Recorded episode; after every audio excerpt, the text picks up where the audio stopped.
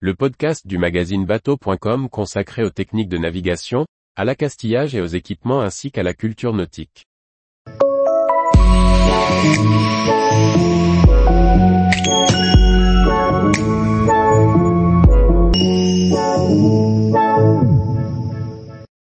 Le courant Ligure, un phénomène à connaître pour naviguer en Méditerranée.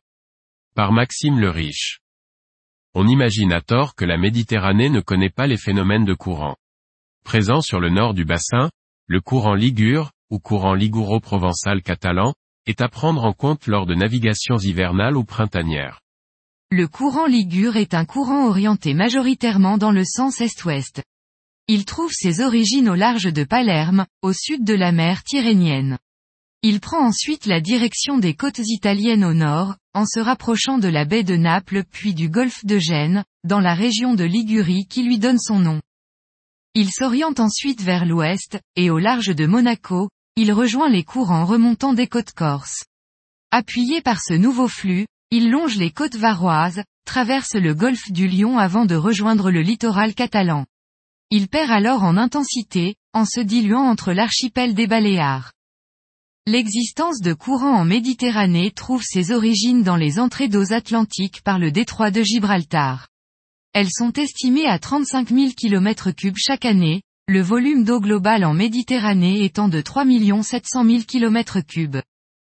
Les échanges dans le détroit sont établis comme une circulation à deux paliers, avec en surface les eaux atlantiques s'écoulant vers la Méditerranée, tandis qu'en profondeur les eaux méditerranéennes, plus denses, sortent vers l'Atlantique.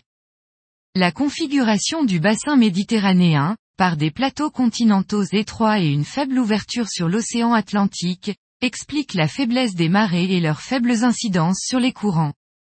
La circulation des masses d'eau est donc principalement le fruit des échanges globaux avec l'Atlantique et des écarts de température et de salinité, qui modifient les caractéristiques de l'eau de mer, notamment sa densité et créent des phénomènes d'échange et de déplacement de masse d'eau.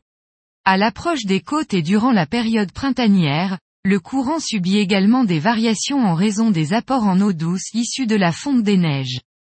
Le courant Ligure a une configuration différente en fonction des saisons. En hiver, il a tendance à se rapprocher des côtes. Il circule alors dans un couloir d'environ 25 000 de large, et sa vitesse est plus importante.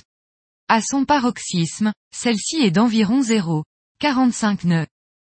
À l'inverse, de juin à décembre, le couloir s'élargit pour atteindre une quarantaine de milles, et l'intensité du courant s'en trouve réduite. Lors des épisodes de Mistral, qui soufflent une centaine de jours par an, le courant Ligure est effacé par la force de vent sur les côtes françaises. Tous les jours, retrouvez l'actualité nautique sur le site bateau.com. Et n'oubliez pas de laisser 5 étoiles sur votre logiciel de podcast.